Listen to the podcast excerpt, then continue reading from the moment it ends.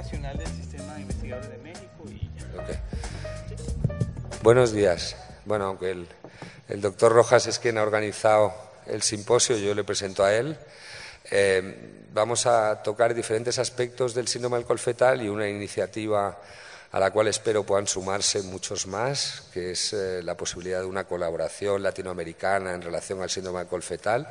Sin más, el doctor Augusto Rojas nos va a hablar de aquello que fue realmente el detonante de que pudiéramos juntarnos y eh, iniciar este camino que es una situación muy particular y enormemente interesante en Monterrey, tanto desde el punto de vista científico como social.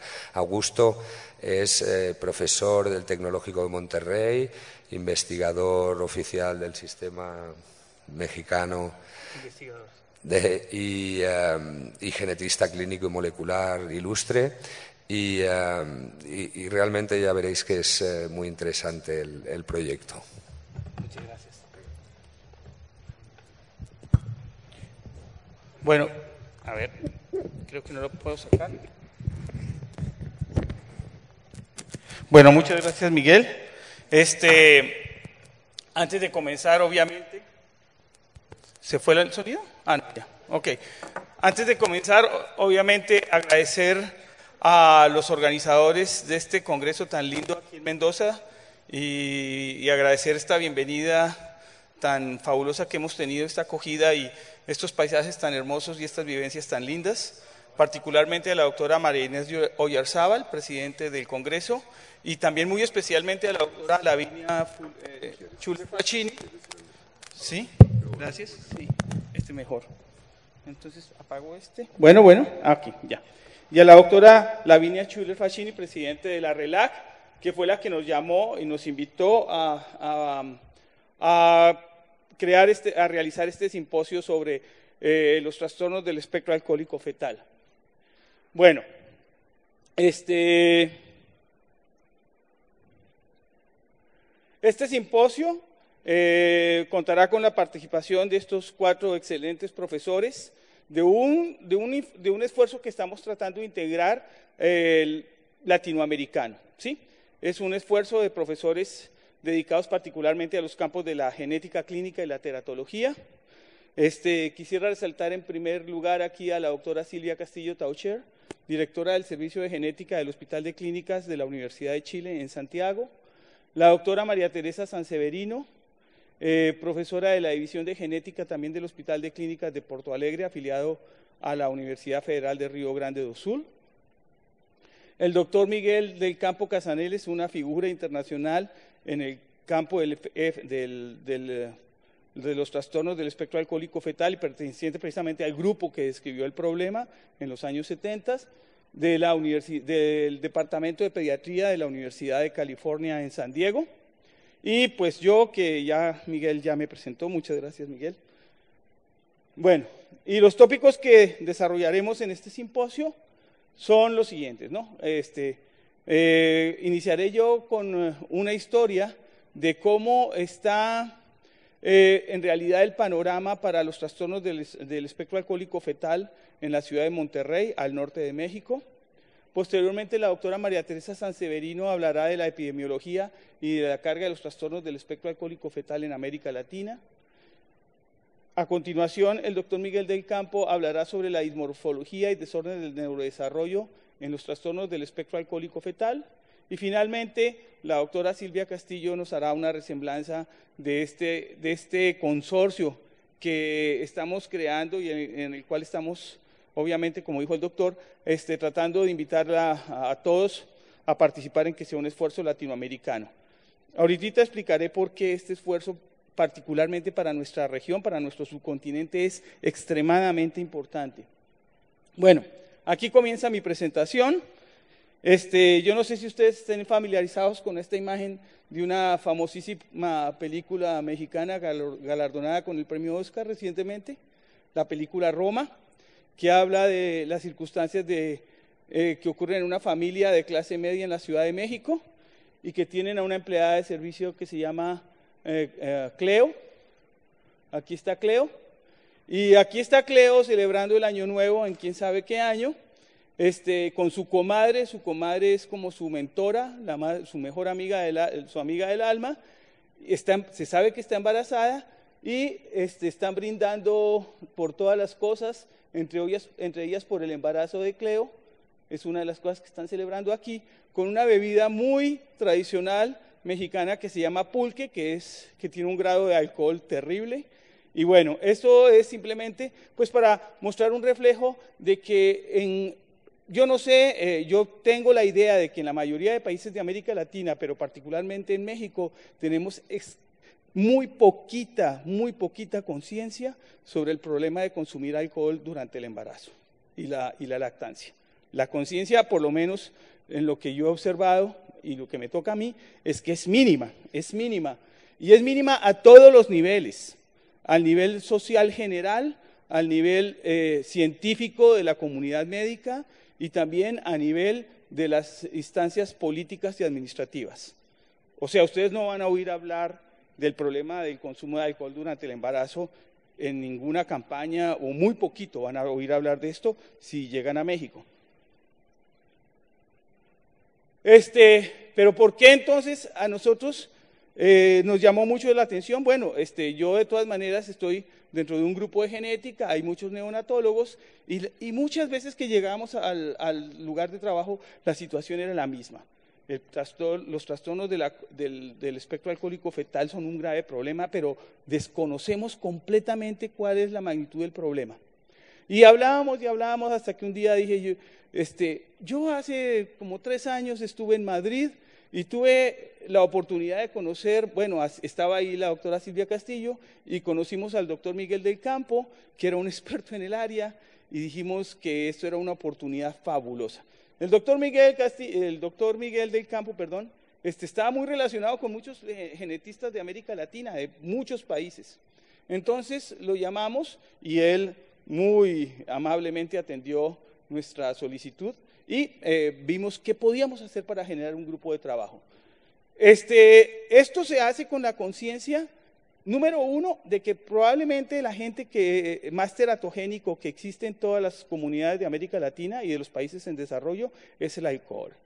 De eso creo que no hay ningún, ninguna duda. Esto tiene mucho más... Eh, nos exponemos, las mujeres embarazadas se exponen más al alcohol que al Zika, que a la talidomida, que a todo esto.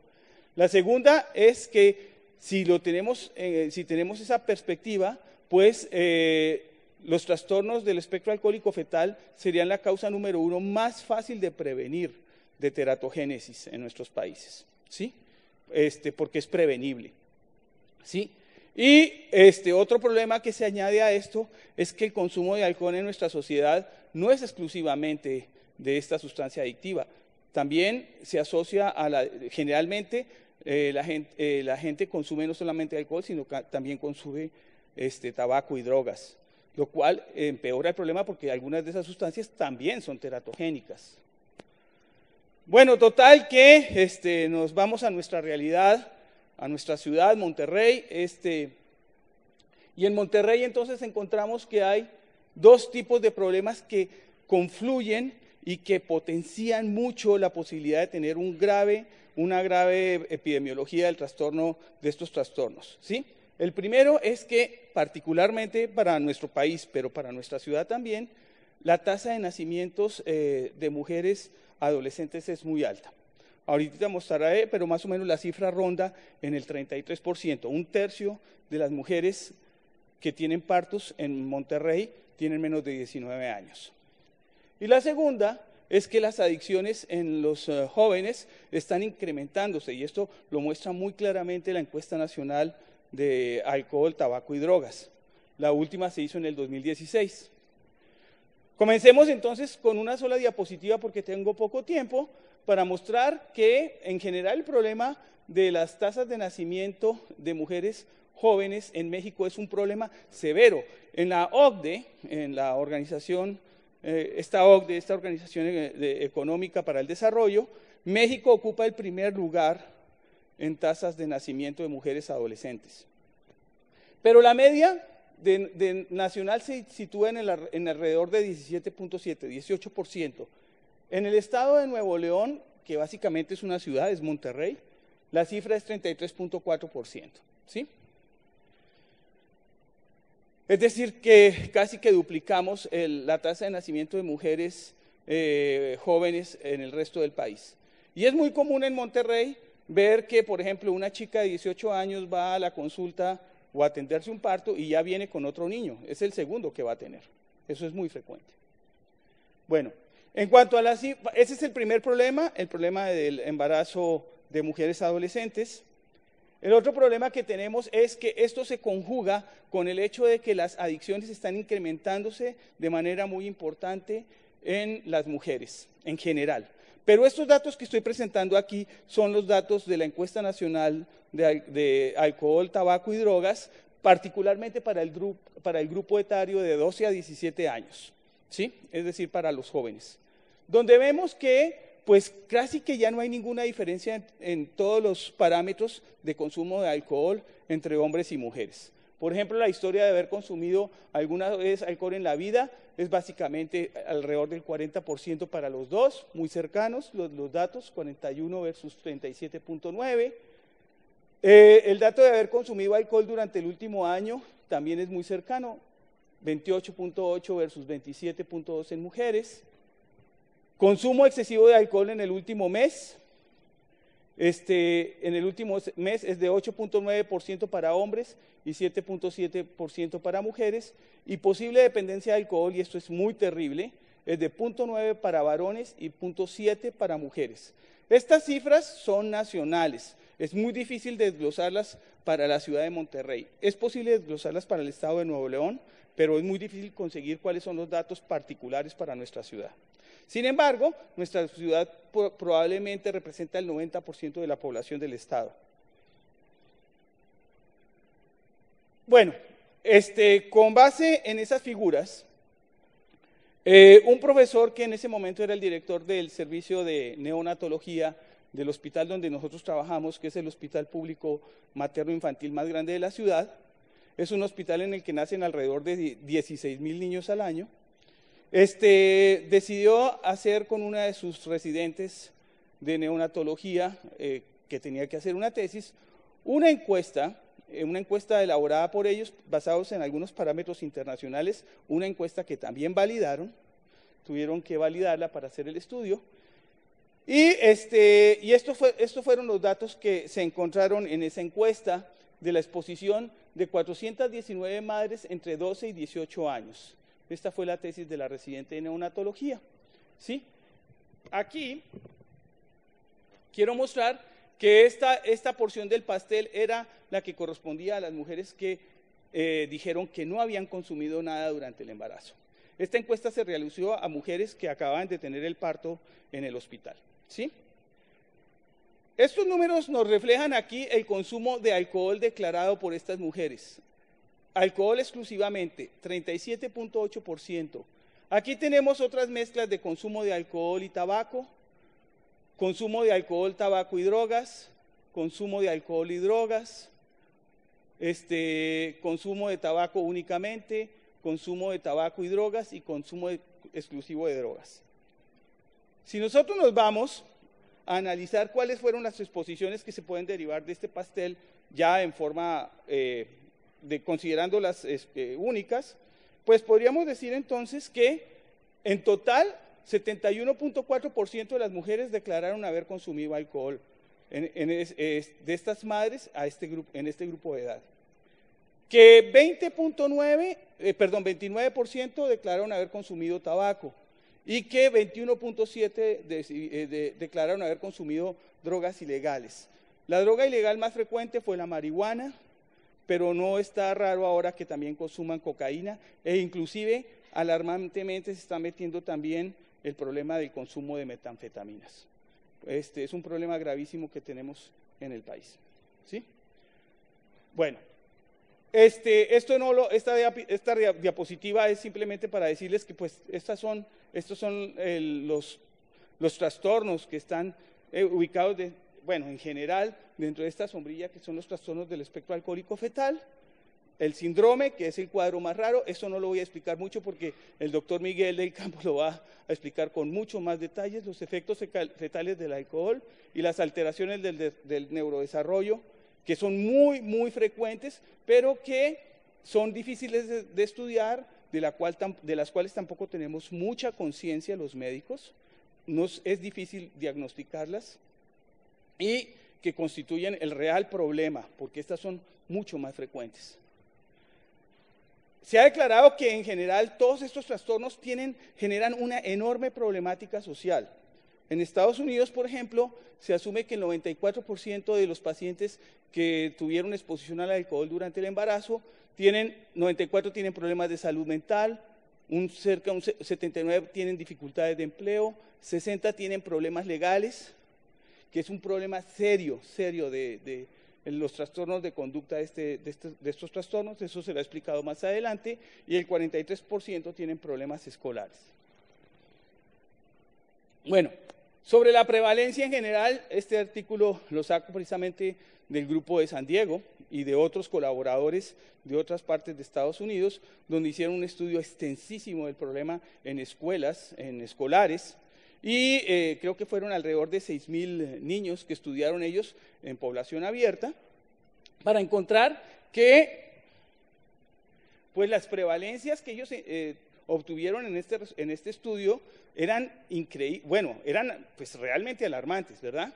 Este 31.9, algo que, eh, que va entre 31.9 por mil niños a 98.5 por mil niños. Es decir, este, uno de cada 100 más o menos, ¿no? ¿O qué? Sí, ¿no? Sí, eh, perdón, 9 de cada 100, 9 de cada 100. Sí, disculpen. Bueno, entonces es un problema grave.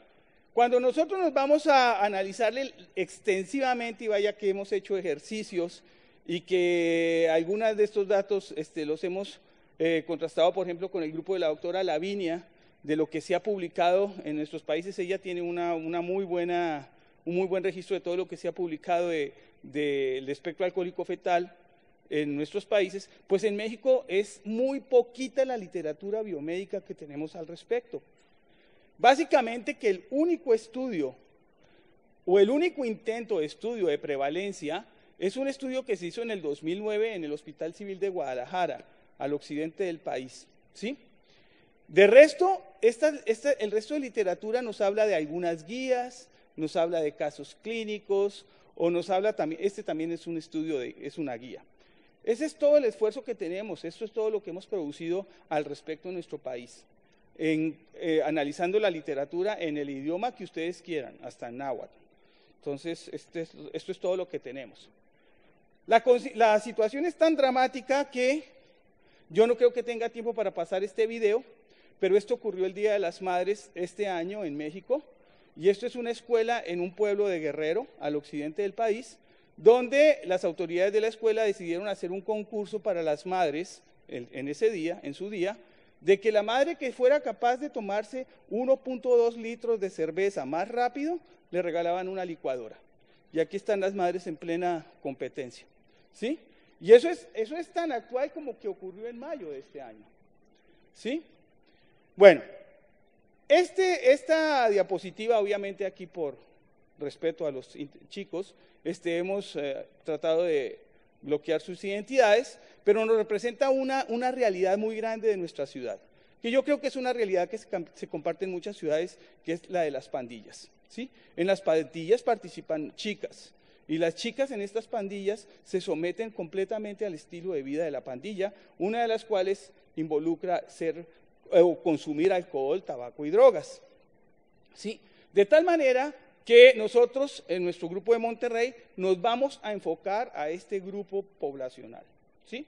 Estas pandillas, por lo menos en, en la ciudad se reconoce la existencia de al menos 17 pandillas, y estos son los planes que estamos estableciendo más o menos desde que comenzamos a formar este consorcio en mayo del 2018, de generar todas las cosas que, todas las alianzas y, e implementar todas las cosas que podríamos necesitar para hacer este estudio. Y eso es lo que voy a mostrar ahorita. ¿sí? Y una de las partes más importantes de todo esto, y eso sí ya lo estamos comenzando a hacer, es, eh, crear conciencia a través de presentaciones en todos los tipos de, en todos los tipos de eventos donde nos invitan y donde podemos acceder, siempre llevamos este problema, ¿verdad? A todo tipo de, a todo tipo de instituciones, tanto públicas como privadas. ¿Sí? Bueno, entonces vamos a ver quiénes son las partes que están participando por el momento en Monterrey en este proyecto.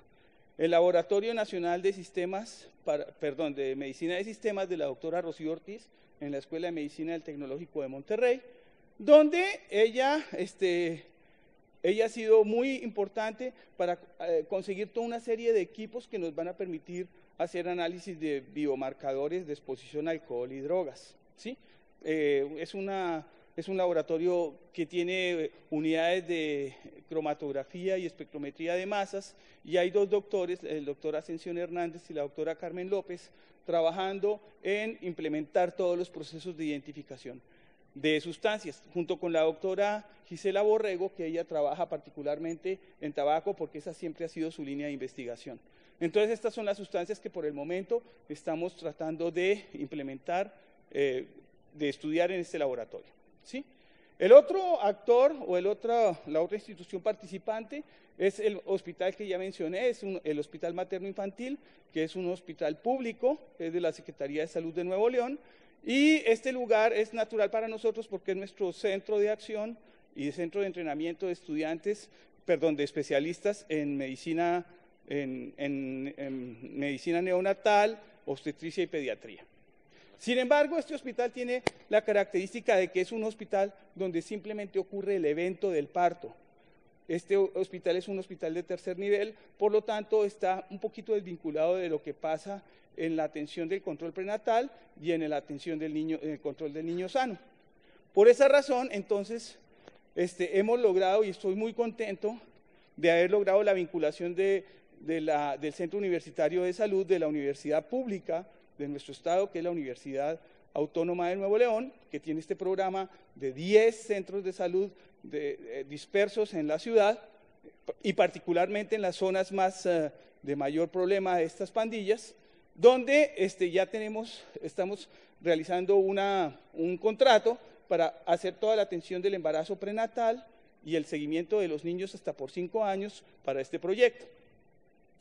Y este es tal vez el aliado más importante y es el aliado que más quiero y es el aliado más divertido, que es una organización sin ánimo de lucro para rescatar pandilleros de las calles de Monterrey, que se llama Nacidos para Triunfar, que es una asociación que se creó a partir de pandilleros en el 2011 y que ha congregado a muchos chicos y eh, para ellos cuando nosotros los contactamos a ellos les pareció fabuloso porque decían que ellos ni siquiera, que a ellos inclusive les costaba mucho trabajo generar programas de, educación en reproducción para las chicas. Entonces están fascinados con esta colaboración.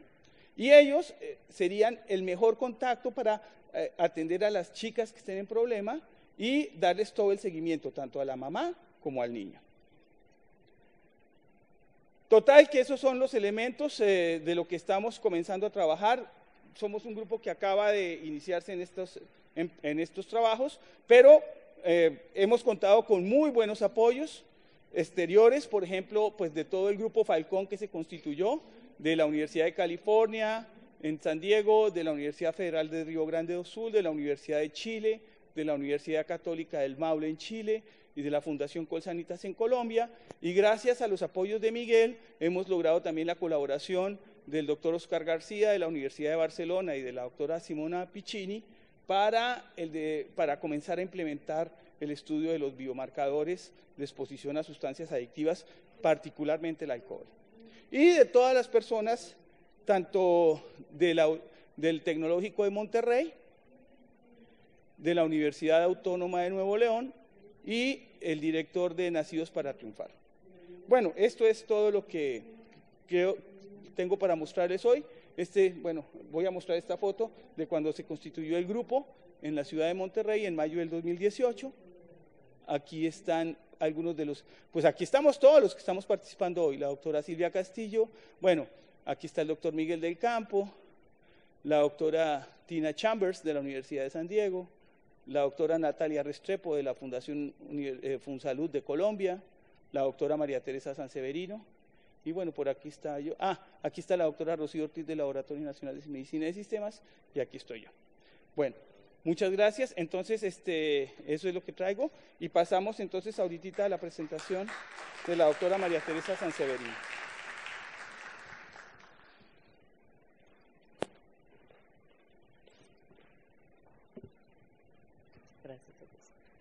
Uh,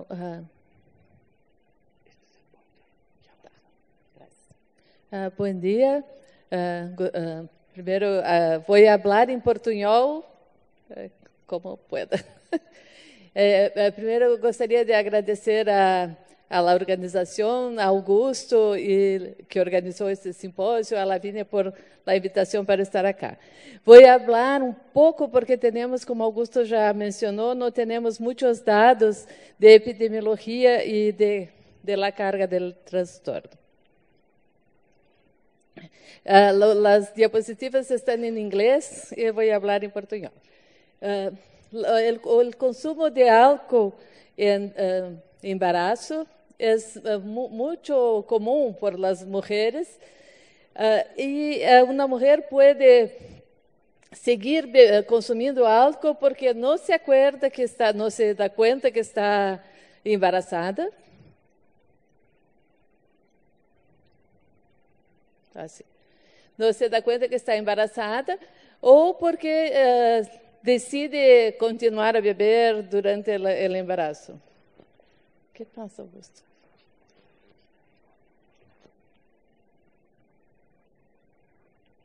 Aqui sim, pero uh, no... vai entrar aqui, sim. Para trás. Sim. Graças. Uh, uma coisa mu muito importante, considerando a escolha de. Ops, desculpa. Considerando a.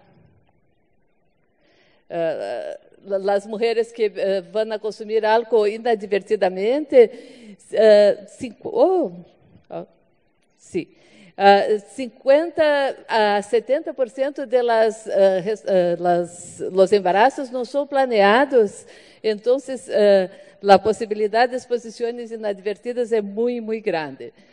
Uh, e, como Augusto já mencionou, e como Miguel vai falar depois, depois uh, os, os efeitos do álcool fetal são muito uh, largos, muito diferentes, e uh, muitas com, com, comorbidades associadas. As, as estimativas são uh, grandes, né? como, como Augusto mencionou, que 0,5 a 2 por uh, mil indivíduos têm a síndrome completa e os efeitos, como uh, mencionou uh, outro estudo desse grupo, uh, um em dez com efeitos, uh, com efeitos de álcool fetal. E na, na América Latina tem muito poucos estudos, muito poucas publicações sobre o problema do álcool. E muitos de, de, do consumo de álcool em, em embaraço e menos sobre o álcool fetal la síndrome y los efectos. Uh, yo uh, pude, logré encontrar alguns estudos que vou uh, les mostrar acá. Esto es de Uruguai, uma análise de entrevistas, em encuestas com madres de uma maternidade, duas maternidades públicas de Montevideo, e, comparado com amostras, de, amostras de mecônio. Eles uh, encontraram que 44% das muestras uh, tinham evidência do consumo de álcool em segundo e terceiro trimestre e uh, nas entrevistas 37% das madres referiam ter uh, hecho uso de álcool em algum momento do embaraço. concluem que é um problema muito importante, é um trabalho de 2010. 44% das embarazadas uh, uh, uh, tiveram exposições de risco durante o embaraço. Isto é um, uh, um estudo de uh, Popova, este grupo de Organização Pan-Americana de la Salud, que está reunindo muitos dados epidemiológicos de álcool fetal e consumo de álcool. E são a prevalência de desordens do álcool em uh, subpopulações de alto risco. Uh, creio que vou falar em português, que é Estou. Então, uh, selecionaram todos os estudos que puderam encontrar, 11 mil estudos, e 69 de 17 uh, países. De Latinoamérica, tinha somente dois estudos de Brasil, e quatro estudos de Chile que puderam uh, ser incluídos nesta análise. E, uh, mostraram que a prevalência de síndrome do álcool fetal ou efeitos do álcool fetal dentro das desordens do espectro foram muito elevadas em ninhos que estavam para adoção ou que estavam em orfanatos, uh, em populações de uh, casas de correção, não sei como se diz em espanhol, educação especial e populações aborígenes, aborígenes. E essas a meta-análise que poder fazer só com dados de Chile, Latinoamérica, não tinha de outros países, não tinha disponível, e que mostra que em, em relação à população em geral, todos os grupos de risco têm muito aumentada a frequência de síndrome do álcool fetal e de desordens. Uh, uh, outro estudo que estava sendo explorando a morbidade em, uh, de condições de saúde materna, riscos em embaraço, do grupo de CLAP, com colaboradores, 12 países da América Latina, e 700 mil, mais de 700 mil uh, nascimentos. E uma das variáveis que uh, estudado foi o consumo de álcool, droga e tabaco em gestação, em embaraço, e viram que significativamente aumentou a probabilidade de, de condições, morbidade materna,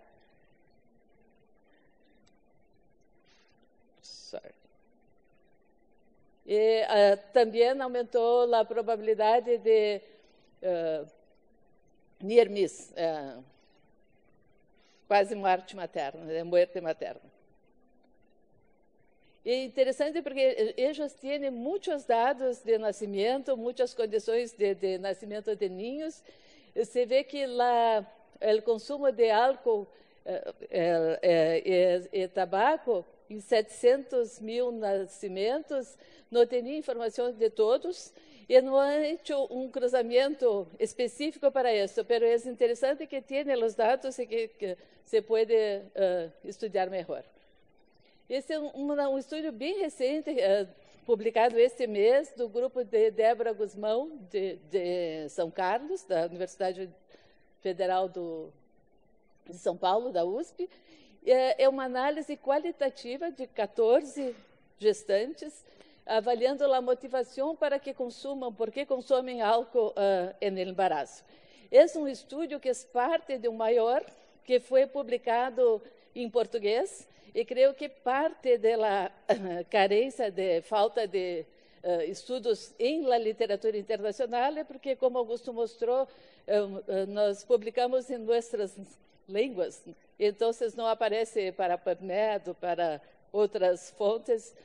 E, bom, bueno, acá, uh, esses era uh, número inicial era, creio que 900 uh, uh, embaraçadas, e uh, encontraram 14 com alto risco de, para, para consumo de álcool, que pontuaram muito, muitos pontos acá nesse teste, que é o validado em português e que é um instrumento que se pode utilizar para estudos, que é o TACE, Tolerância uh, Anoide, uh, se alguém já reportou incômodo com o quanto a, a mulher, a pessoa consome de álcool, a, a percepção que tem que parar e persistência de consumo, de desejo de consumir logo, logo que desperta por la manhã.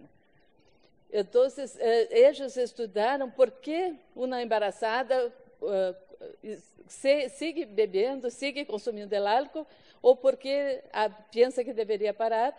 E é muito interessante porque aborda questões de como lidar com essas mulheres. E uh, conclui que, pode, que há uh, influências específicas na decisão de continuar ou descontinuar o consumo de álcool na, no embaraço e sugerem que é, é importante ações educacionais, como Augusto já mencionou, sistemática, abordagem sistemática para o consumo de álcool no embaraço, ações uh, individuais que uh, possam uh, permitir a identificação do risco e como intervir para melhorar. Uh, esse é um estudo de Chile, também interessante, no, uh, no, uh, 9 mil embaraçadas na primeira visita de pré-natal, 101 consumiam pelo menos quatro drinks por dia e 101 compararam com 101 que não consumiam e miraram uh, a prevalência de características que Miguel vai falar depois uh, do álcool. E é interessante que encontraram diferenças em todos, menos na, no fenotipo, no fenotipo de, de FAS, de, de síndrome de alárgico fetal. Creio que é, é um outro problema que limita os estudos que disponemos, porque no, no, embora tenha uma face anormal, não se uh, caracteriza como o fenótipo de síndrome de alárgico fetal e isso subestima os riscos. Em nosso grupo, coordenado por Lavínia, estamos fazendo uma, uma estimativa do consumo em Brasil, do, do problema dela, uh, del álcool fetal em Brasil, uh, utilizando essa ferramenta de estudo de, de necessidades de saúde, eh, baseado neste, neste toolkit para uh, uh, estimativa de necessidades de saúde, de saúde, e que é aberto, que é livre, que se pode todos utilizar. É bem interessante, temos a tradução para português, para espanhol ainda não. Tem várias coisas que se estudam e uma metodologia para se estudar o problema. Então, com dados de Brasil, hicimos estimativas de como está a nossa situação uh, utilizando uh, dados de databases né, da brasileiros, DataSUS, IBGE, dados da Organização Mundial da Saúde e da, da Unicef. Então, o Brasil tem uma população uh, de 190 milhões de habitantes, uh, a metade, a, maior parte de mulheres, pero parecido, e tem 3 milhões, uh, milhões de nascimentos ao ano, que é bastante coisa. Uh, se ha hecho uma busca em la literatura, acá solamente uma parte dos estudos encontrados, uh, dados de, de, de, de embaraço e puerpério, de consumo de álcool, e a estimativa que é só, uh, ah, sorry, em todos os estudos, só para ressaltar que a, variabilidade da prevalência de consumo de álcool é muito grande, 1.6 acá, pero acá, tu, 34 acá, por, por cento, né? E acá em puerpério, dados de puerpério, também pensávamos que poderia haver uma diferença de relato materno, pero tão variável quanto. Acá é uma, estimativa da prevalência de síndrome de álcool fetal, efeitos de álcool em Brasil, com base nos estudos de MEI, 2001 y 2018. Entonces, oh, uh, considerando los casi 3 milhões de nascimentos, se espera que no mínimo 1.400 nascimentos ao ano da síndrome del alcofetal, hasta 5.700 nascimentos. E os efeitos del álcool de 2.800 hasta 14.000. Considerando a frequência acumulada, muitos, oh, desculpa, muitos, uh, muitos casos devemos de ter em Brasil em todas as toda, todos os grupos etários considerando quase 100 mil casos. Então, essa é uma análise de uh, necessidades de saúde, mostrando as forças, as oportunidades, as forças e as fraquezas, as oportunidades e as ameaças. E se vê que uh, a força que temos é um grupo forte de genetistas e outros profissionais que seriam capazes de uh, prestar aconselhamento, tratamento e reabilitação. Há políticas públicas em Brasil que poderiam a, a, ajudar, né, auxiliar os consumos abusivos. E tem em Brasil uma lei de álcool zero em, em uh, direção, né, em driving, que poderia ser utilizada para uma campanha semelhante. Não vou abordar todo, pero eh, temos oportunidades que é um serviço de saúde, saúde pública forte, uh, de, uh, as questões de doenças raras e de discapacidades está em las prioridades do governo. É, isso. E uh, temos uma uh, inequidade de acesso a, ao cuidado, né? Uh, uma desigualdade de oportunidades muito grande na população, e isso são as fraquezas de nossa nossa condição. Não temos programas preconcepcionais fortes, que seriam uma coisa muito importante. Então, outros problemas que vemos é as políticas públicas podem ser descontinuadas, como estamos vivendo, Lavínia comentou, um momento difícil agora. Uh, estes estudos são do grupo de Popova, de 2017, e é sobre a frequência de consumo em Latinoamérica. Uh, e uh, acá se vê como temos poucos estudos, porque estavam tentando fazer uma uma revisão de literatura sistemática e uma meta-análise, mas não houveram dados para ser isto. De qualquer forma, a estimativa da prevalência de consumo eh, em Caribe varia de 9 a 23. Em América Central, lá, parecido com isso, 1.2 em México. Já havíamos discutido isto em la reunião de lá ano passado e vimos que não é impossível, né? Como Augusto mostrou, não, não há que não é impossível. Em América do Sul, a mesma coisa. E acá em Brasil tinha muitos estudos que puderam fazer uma uma estimativa, uma meta-análise com um consumo, uma estimativa de consumo de 15%, certamente uh, muito, muito subestimado e uma variabilidade muito grande, de 1,2% a 45% de consumo. Uh, acá é de México, os dois países, os únicos dois países que se puderam fazer uma, uma meta-análise foi Brasil e México, e México, como já falamos, certamente under, uma subestimativa.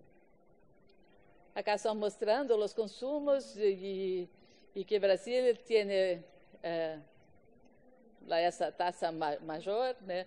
pero não, não nos parece que sejam verdadeiros os dados que estão acá. Pero são os que o eh, grupo encontrou para poder fazer o estudo.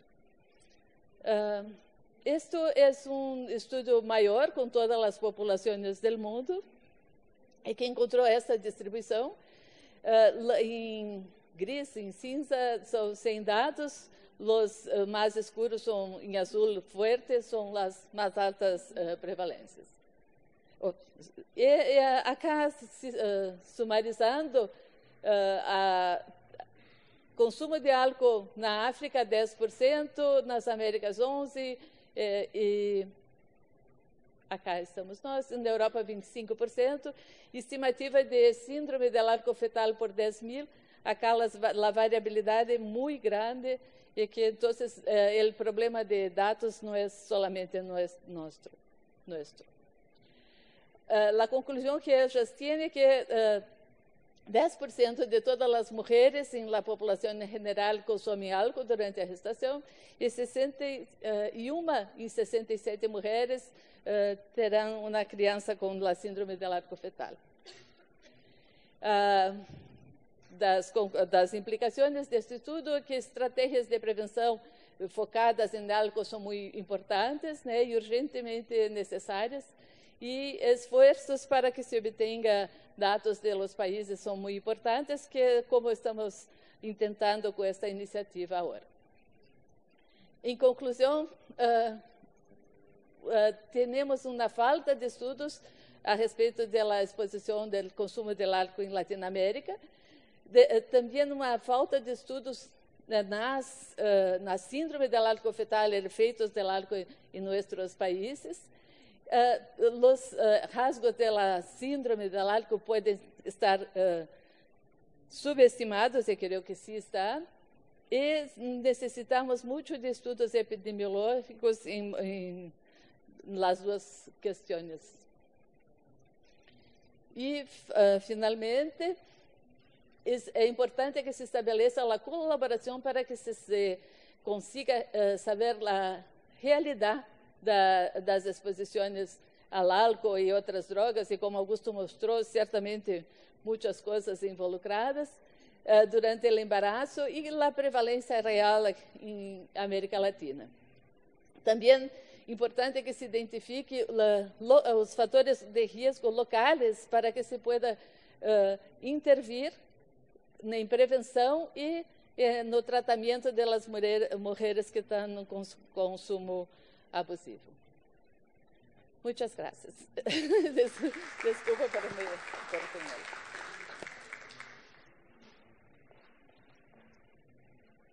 Bueno, muchísimas gracias, doctora María Teresa. Y entonces ahora damos el paso al doctor Miguel del Campo.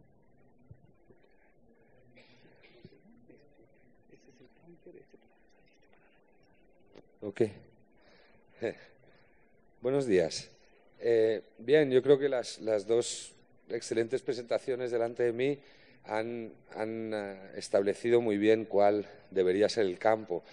Yo creo que hay dos cosas. Uno, lo que ha expresado María Teresa, y es la, absoluta necesidad de estudios fiables que permitan al mundo entender que esto es un problema real, cuantificable y, por supuesto, mejorable, porque si no lo medimos no lo podemos mejorar y no podemos medir eh, los, cambios, pero en segundo lugar también, y yo creo que es muy importante, un poco lo que ha explicado Augusto. Eh, yo creo que la medicina en general, o debería, eh, a pesar de toda la genómica que nos invade, debería ir hacia la dimensión personal y global de las enfermedades. Y quizá este es el ejemplo más importante. Es decir, estos niños no tienen una enfermedad física, eh, existe un porcentaje que tienen defectos congénitos como cardiopatías o de otro tipo, sino que realmente es una enfermedad global, una enfermedad del individuo que afecta a su dimensión humana, educativa, familiar, social, legal y que afecta a nuestra sociedad en general. Por lo tanto, todos nuestros esfuerzos, eh, como médicos, por supuesto, pero también como legisladores, políticos, educadores, deben ir encaminados a entender y a, tratar a, los afectados por esta patología dentro de esta dimensión global, porque realmente nos, importa mucho. Eh, sin más, yo voy a intentar daros, y me alegro que María Teresa haya dado tantos datos, porque así yo no los tengo que dar y os los podéis creer. Y, realmente eh, vamos, a, las, definiciones un poquito más eh, específicas o más concretas que nos permitan entender que esto es una patología real, medible, fácilmente reconocible y que como genetistas, como pediatras, deberíamos tener en la mente siempre. Eh, básicamente, hoy en día existen desafortunadamente, y esto es un problema, casi una decena de criterios diagnósticos ampliamente utilizados. Canadiense, Instituto de Medicina americano, el sistema de cuatro dígitos de la Universidad de Washington, eh, los criterios australianos, el algoritmo alemán, en fin, ¿qué les contaría? Esto, eh, desde luego, no favorece el reconocimiento global, ni tampoco la posible comparación de los estudios de prevalencia, ni eh, de la dimensión del problema en cada país. Por lo tanto, yo voy a intentar abstraerme de esto. Por supuesto, les voy a mencionar un poquito más los criterios del estudio del Instituto de Medicina americano, que son los que más manejamos, pero entendiendo que en todos ellos se ha reconocido que lo que en el año 1973 eh, Ken Jones describió y David Smith con un tipo de rasgos dismórficos y quizá y también previamente el doctor eh, Jérôme Lemoine en, Francia en el año 68, aunque tuvo menor difusión, eh, todos esos eh, criterios físicos de una enfermedad que afectaba al crecimiento, que afectaba a la apariencia facial, no son más efectivamente que la punta del iceberg. Y hoy reconocemos que el síndrome alcohol fetal fue solo el detonante de poder reconocer toda la dimensión del problema. Hoy entendemos cómo trastornos del espectro alcohólico fetal o eh, fetal alcohol spectrum disorders como el conjunto, un término global que incluye todos los rangos de daño cerebral, y este es el primer concepto, esto es una enfermedad de daño cerebral, que pueden resultar de la exposición prenatal al alcohol. Eh, en español y en portugués utilizamos, o por lo menos en español utilizamos el término alcohólico.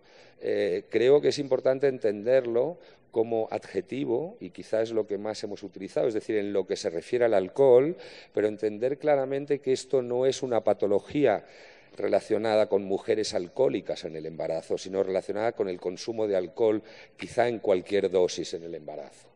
Y, como bien han mencionado, es, y yo creo sin ninguna duda, eh, la causa prevenible de discapacidad intelectual o de, dificultades eh, de la conducta con implicaciones sociales muy importantes en el mundo. Y esto, evidentemente, nos debería motivar para abordarlo seriamente en todos los medios. Eh, como hoy eh, efectivamente hemos reconocido que esos niños que eran pequeñitos, tenían la cabeza pequeñita y unos rasgos faciales particulares, son absolutamente la punta del iceberg y son aquellos que nos han servido para entender cuál es el verdadero problema, que es la dimensión del aprendizaje, de la capacidad cognitiva y la dimensión de las conductas en estos pacientes. Pero hoy pensamos que nueve de cada diez niños y personas eh, afectados por eh, la exposición prenatal al alcohol no tienen ninguno de estos rasgos físicos y, por tanto, su reconocimiento no se va a basar en los rasgos dismórficos ni en los trastornos de crecimiento. Esto es, es muy importante. Por otro lado, es verdad que, eh, dadas las dificultades de obtener datos fiables del consumo de alcohol en el embarazo, sobre todo cuando hay un problema ya en el niño, eh, los rasgos físicos se convierten en marcadores específicos de que efectivamente el problema parece estar causado por el alcohol.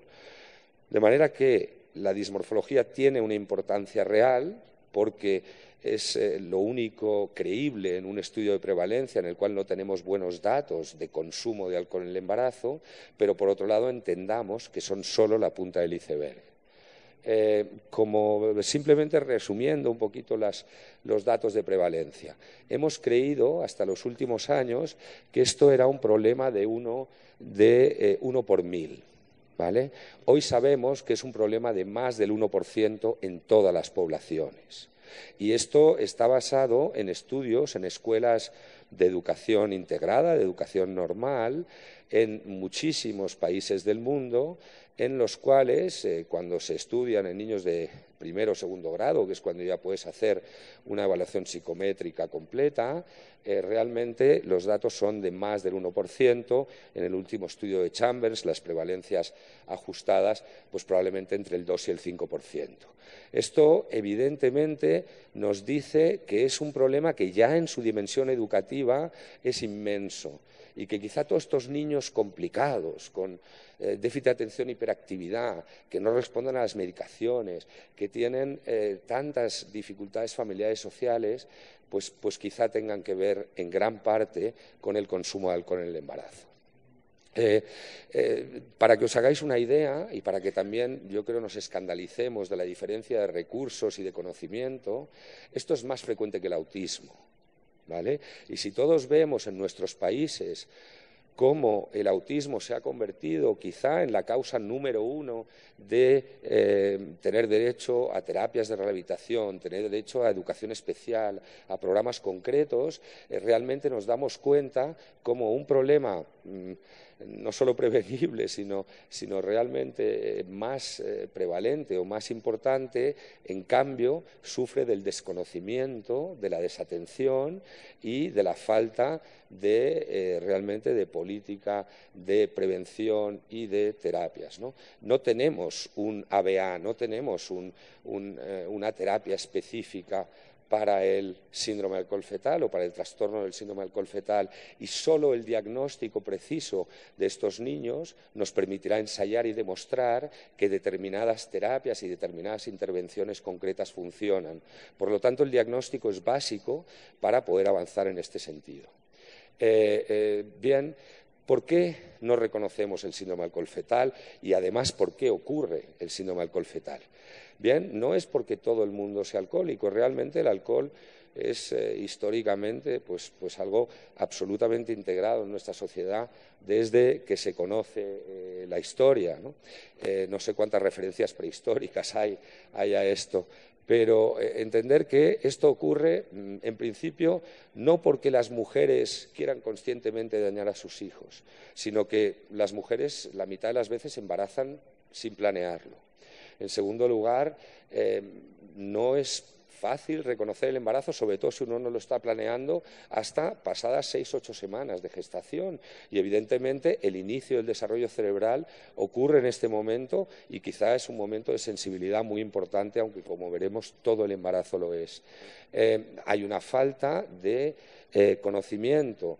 Eh, ayer me pareció maravilloso que, cuando fuimos a una bodega nos dijo la persona que hacía las catas, decía, nunca he visto una mujer embarazada bebiendo aquí. Yo digo, viva Argentina y los turistas que conocen el vino. Quizá el, refleje que, esas personas tienen una conciencia particular, pero yo creo que no es el caso en general. Muchas veces pensamos que el alcohol es vodka, no vino cerveza. Vino cerveza es un refresco.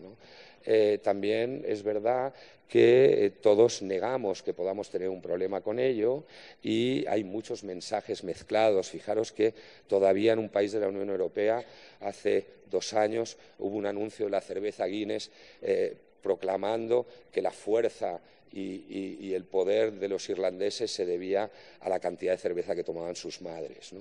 Entonces, eh, eh, entendamos que todavía esto es un problema. El alcohol es legal, más eh, del 50% de las mujeres lo usan, una de cada diez mujeres admiten beber y, además de esto, y esto también es importante, el patrón frecuente no es beber un vaso de vino al día, sino es emborracharse el fin de semana. Entonces, evidentemente, sabemos que las dos cosas influyen en la capacidad de dañar el cerebro fetal, pero esos episodios de, eh, consumo elevado de alcohol en un tiempo corto, evidentemente tiene un efecto eh, importantísimo en el desarrollo del cerebro.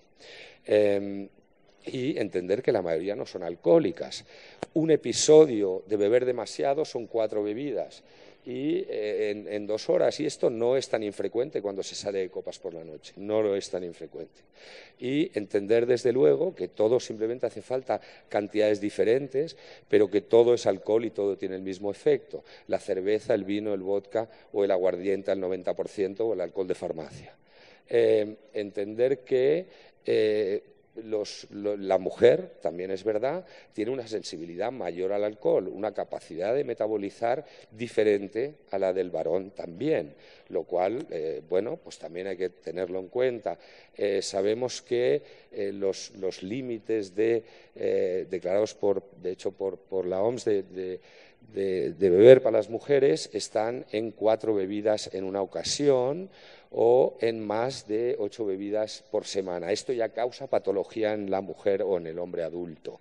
Eh, y eh, hoy en día, realmente la única recomendación, y por fin hemos conseguido que el, Surgeon General de Estados Unidos, eh, la COG, que es la Asociación de Obstetricia y Ginecología, etcétera, reconozcan que no hay límite seguro en el consumo de alcohol y que realmente hay o que no quedarse embarazada o que no beber. y por lo tanto, la única alternativa es la contracepción o el alcohol. Pero si una puede quedarse embarazada o quiere quedarse embarazada, realmente la única recomendación es no beber. Bien, ¿por qué no se reconoce el alcohol y vamos al diagnóstico? Eh, no lo piensan. Y además hay estigma, es lo que se llama estigma. A una mujer que no es alcohólica y que viene a mi consulta bien vestida y estupenda, ¿cómo yo, ginecólogo, le voy a preguntar si, bebe mucho durante el embarazo? Es ofensivo. eso es lo primero, no nos atrevemos a preguntar. La mayoría de los niños no tienen rasgos dismórficos. El desarrollo de los diagnósticos para el trastorno del neurodesarrollo es reciente y evidentemente se solapa con muchos otros trastornos, el autismo, el déficit de atención con hiperactividad, el trastorno oposicionista desafiante. O sea que realmente el patrón neuropsicológico no es todavía tan específico como es el patrón físico.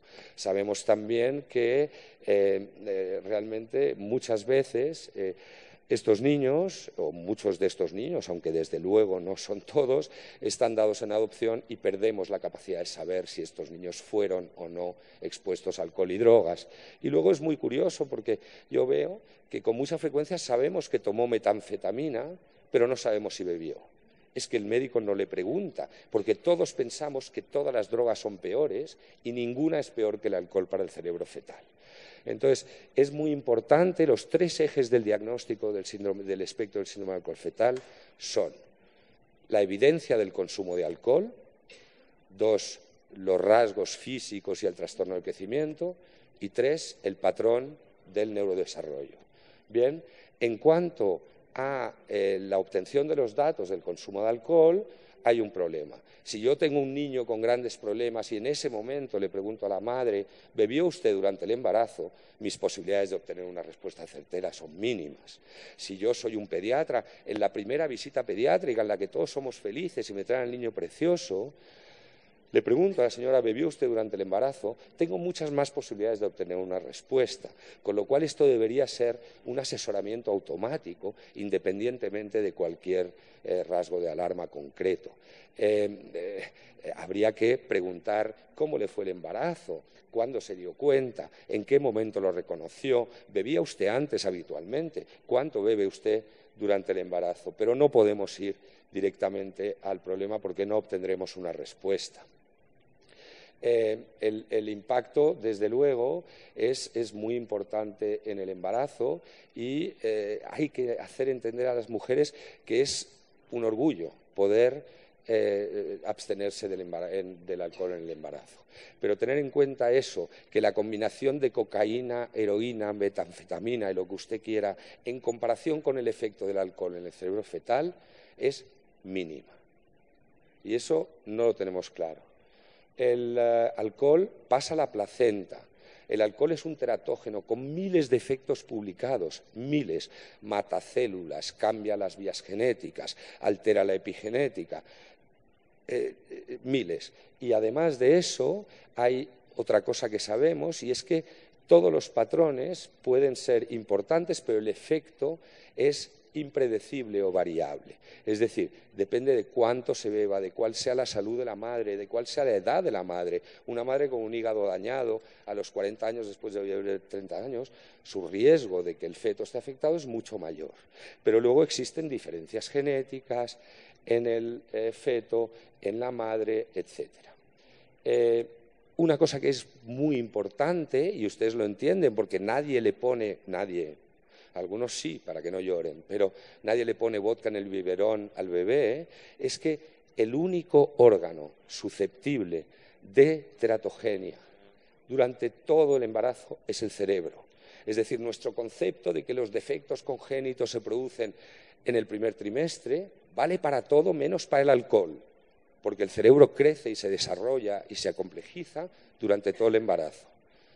Y después, eh, los riesgos de los efectos eh, no son totales, no ocurren en todos los niños y son cualitativamente muy diferentes, por lo cual el único efecto es la abstención. Bien, ¿cuál era el trastorno que definió Ken Jones en el año 73? Eran niños con déficit de crecimiento, con anomalías faciales características y con alteraciones del sistema nervioso central, visibles a través de la cabeza pequeñita, estructurales a través de imagen y funcionales a través del perfil neuropsicológico y, desde luego, también hoy en día a través de técnicas funcionales de imagen que son más sofisticadas.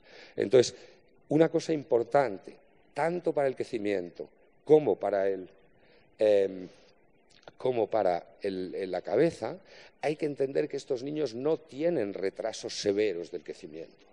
Son niños que pueden estar por debajo del percentil 10, ni siquiera el percentil 3. Y también es importante que, al ser un efecto no tan importante como una microcefalia primaria o como un enanismo de Seckel, esto con mucha frecuencia es más manifiesto a los dos años de vida que al nacimiento. Con lo cual, eso también es muy importante. El bebé no es la persona en la cual podemos realmente diagnosticar el síndrome alcohol fetal con la mayor frecuencia. Eh, efectivamente, puede haber casos muy llamativos y muy dramáticos.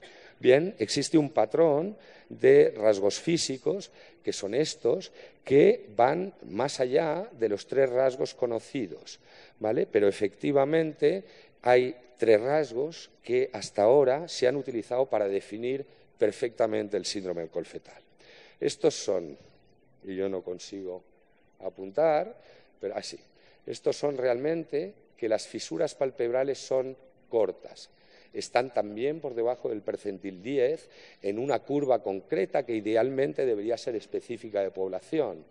Esto sabemos que el ojo es una vaginación del cerebro y es un reflejo también de la afectación cerebral. También es verdad que los niños con síndrome alcohol fetal tienen trastornos de refracción, de función ocular muy importantes. Y la segunda parte es realmente la región del filtro y del labio superior. Si vosotros sabéis de dónde viene esto, esto viene de los procesos frontonasales y eh, realmente todo el, neuroectodermo cerebral es el que también da lugar al mesénquima facial de la parte media. Es decir, que esto hace que eh, eh, el tejido sea deficiente, los eh, tejidos no se decusan y perdemos los pilares del filtro y perdemos la forma del arco de Cupido. Hay un problema también que es importante y es que quizá el rasgo labio superior fino no está bien definido, porque no es necesariamente fino, sino lo que es es lineal. Pierde la forma esa del arco de Cupido, que eh, en algunas etnias, sobre todo, como veremos, o en algunos grupos raciales, eh, no es necesariamente fino. esto lo vemos aquí perfectamente. Esto es una escala para hacer objetivo el grado de afinamiento del labio y del labio superior y veis que en los africanos, los descendientes africanos, evidentemente los labios son más frondosos y es menos fino que lineal, mientras que quizá en los caucásicos, pues esto se corresponde más con lo descrito. Y evidentemente, tanto en la medición de las fisuras palpebrales como en el asesoramiento de esta escala, hay subjetividad y hay dificultades técnicas. Por lo tanto, lo que tenemos que hacer, y lo estamos intentando hacer, es llegar a una medición automática de esto. Pero hay que entender que esto también depende de la eh, morfología facial de la familia. Eh, cada uno somos diferentes, con lo cual también en el diagnóstico hay un problema de subjetividad. Pero ¿Qué es lo que nos dijo desde el primer momento que esto era real? Es que ocurre en todos los grupos étnicos, en todas las edades y es perfectamente visible. Tanto que hoy en día, como veréis, podemos hacer un diagnóstico del síndrome alcohol fetal en ausencia de conocimiento de exposición completamente si tenemos los tres rasgos faciales, la microcefalia y el retraso del crecimiento. Entonces, eh, curiosamente, hemos hecho estudios que han ido definiendo que no solo existen estos tres rasgos faciales, sino que existen una serie de rasgos dismórficos que comprobadamente son mucho más frecuentes en estos niños y que además reflejan eh, fisiopatológicamente el, impacto del alcohol en el cerebro. Estos son una alteración de la migración de la cresta neural reflejada en una forma inusual de la oreja, con lo que llamamos con una prominencia del cruz del antihelix que crea esta forma de vías de tren eh, en la oreja, la tosis, que puede ser simétrica o asimétrica, la hipoplasia mediofacial, las contracturas, la cantodactilia leve con falta de eh, surcos, las alteraciones de los surcos palmares, etc. Por lo tanto, y ese es otro esfuerzo que hay que hacer, hay que ir añadiendo estos rasgos físicos. Esto también es importante, ¿por qué? Porque nosotros somos genetistas clínicos y nos dirán, ¿cómo voy a diagnosticar yo esto sin hacer al paciente una array? Bien, pues si todo cuadra, la realidad es que si los rasgos que tenemos son estos, yo no me preocuparía, es síndrome alcohol fetal. Pero en cambio, si tenemos otros rasgos dismórficos, otras alteraciones neuropsicológicas que no nos cuadran, es el momento en el que yo creo que es necesario hacer un estudio genético. Por lo tanto, su conocimiento es importante. Bien, esto es, como os decía, el término o el, término global del espectro y vamos a ver eh, qué es lo importante. Bien, eh, actualmente todos los criterios, y aquí voy a ir con los del Instituto de Medicina, pero realmente es que todos los criterios uh, eh, realmente se, se basan en lo siguiente.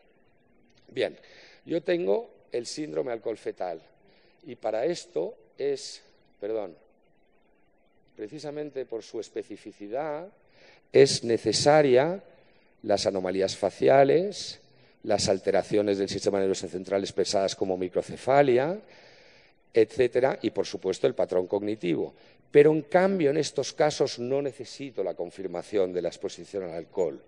Mientras que en los casos de lo que llamamos los defectos del alcohol relacionados los, defectos neuropsicológicos relacionados con el alcohol, ahí yo necesito la exposición porque carezco de la especificidad de los rasgos físicos para poder hacer el diagnóstico. Es decir, básicamente lo que se hace saber es si tenemos el patrón físico, es síndrome alcohol fetal, sepamos lo que sepamos de la exposición. Si no lo tenemos, la exposición y el perfil neuropsicológico es esencial. Bien, ¿cuál es ese perfil, esto era lo que os he contado, pero más largo. Una cosa que evidentemente es muy importante es el diagnóstico diferencial. Claro que el síndrome de Williams tiene un filtro largo y liso. Claro que el Cornelia de Lang también tiene este filtro o la de lección 22Q tiene las fisuras pequeñas. Bien, nuestra capacidad de reconocer un patrón será muy importante a la hora de hacer el diagnóstico. Vayamos al cerebro en toda su dimensión. El cerebro puede ser pequeño, dramáticamente pequeño, y esto hay que enseñarlo cuando explicamos esto, porque aunque sea la punta del iceberg, realmente es lo único que hace entender la dimensión del problema. Los niños no tienen problemas porque quieren, no son difíciles porque son malos, sino tienen daño cerebral que puede ser tan dramático como esto. Y, podemos, en resonancia, ver alteración del cuerpo calloso, del cerebelo, de la fosa posterior, simplificación del patrón giral. Eh, en cuanto a las anomalías neurológicas, y esto ya es el final, eh, realmente lo importante, el problema importante de estos niños son los trastornos de la cognición y de la conducta. Y esto se refleja también en trastornos neurológicos puros, como son retrasos del desarrollo motor, neurosensoriales, la hipersensibilidad neurosensorial es obvia, las alteraciones del lenguaje, eh, la falta de coordinación y un problema muy menos conocido y es que el 10% tienen convulsiones y el 50% tienen alteraciones del electroencefalograma. Entonces, y, realmente es que todas las áreas del cerebro están, afectadas y esto afecta prácticamente a todas las dimensiones de la persona. Eh, hoy en día se ha definido muchos criterios cuál es el patrón neuropsicológico. Dejarme daros solo unos apuntes, solo unos apuntes que yo creo que son muy importantes. Eh, por primera vez en el DSM-5, y es bueno porque efectivamente los psiquiatras y psicólogos es en lo que basan su patología eh, eh, de trastornos mentales, se ha definido por primera vez este patrón, que es el trastorno del neurodesarrollo relacionado con el alcohol. Para ello, como he dicho, hace falta constancia de la exposición. Pero luego hay tres ejes. Uno, la alteración neurocognitiva. Dos, el trastorno de regulación de las conductas. Y tres, el trastorno de la función adaptativa. Vayamos allá. En relación al, trastorno neurocognitivo, lo que hay que entender es que la mayoría de los niños afectados con el alcohol tienen cociente intelectual normal. Por lo tanto, eso hace que no se reconocen por un CI menor de 70, que acceden muchas, muchas veces tienen una dificultad de acceso enorme a la educación especial, a las terapias de rehabilitación, etcétera, sino que los CIs están dentro del rango bajo de la normalidad, pero en cambio no son capaces de ejecutar lo que les teóricamente les permite su capacidad. Tienen problemas de aprendizaje específicos, matemáticas son dificilísimas, tienen problemas de memoria, de trabajo, tienen problemas de eh, composición visoespacial y de razonamiento abstracto. Y es muy curioso porque es una alteración cognitiva que se manifiesta cada vez más a medida que nos hacemos mayores, porque la capacidad de abstracción, en la región prefrontal, la capacidad de razonar es lo que más está afectado. En segundo lugar, están las alteraciones de la conducta. Y las alteraciones de la conducta se relacionan con esa conducta explosiva, sin alteración, sin control del impulso, con un déficit de atención y hiperactividad complejo que no responde bien a los estimulantes y con un problema real de procesamiento sensorial. Estos niños se abruman cuando les ponemos con luces, con personas, con gente, con estímulos, su función es muy alterada. Y luego, lo que es más importante es que a pesar de tener una cognición normal, estos niños tienen una función adaptativa muy, muy alterada, con problemas de comunicación, de entender lo que nos dicen los demás, de tomarse las cosas con sentido del humor, de entender la ironía. Todo esto es extremadamente importante. Y luego, curiosamente, tienen unos problemas de recordar las cosas normales, de limpiarse el trasero cuando uno va al baño, de lavarse los dientes, que hacen que a los 18, 20, 25 años una persona con CI normal no sea capaz de cuidarse. Finalmente, entender que todos estos niños están diagnosticados de otras cosas y es solo la complejidad de todo este patrón lo que nos da el perfil neuropsicológico. Bien, eh, los beneficios del diagnóstico, porque ¿para qué todo esto? Lo que sabemos es que cuanto antes es el diagnóstico, mejor es el pronóstico. Sabemos que tenemos cada vez más terapias y más intervenciones concretas. Hay que enfocarse en sus fuerzas, en sus posibilidades, y son muchas, y el diagnóstico y la intervención van a ser fundamentales. Finalmente, entendamos que esto es daño cerebral. Los niños no es que no quieran, es que no pueden y les tenemos que ayudar a circunvalar estas dificultades. Muchas gracias y perdón por alargarme.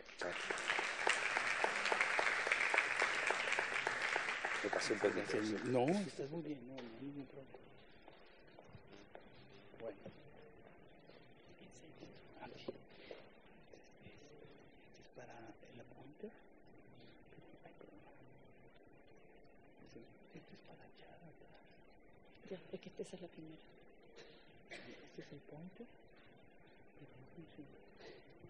Ahí, ahí aparece, ahí te aparece, ahí. No. Bueno, entonces, ya para concluir el simposio, entonces tenemos la charla de la doctora Silvia Castillo de la Universidad de Chile sobre el consorcio Falcon. Muchas gracias, Silvia. Gracias, buenos días.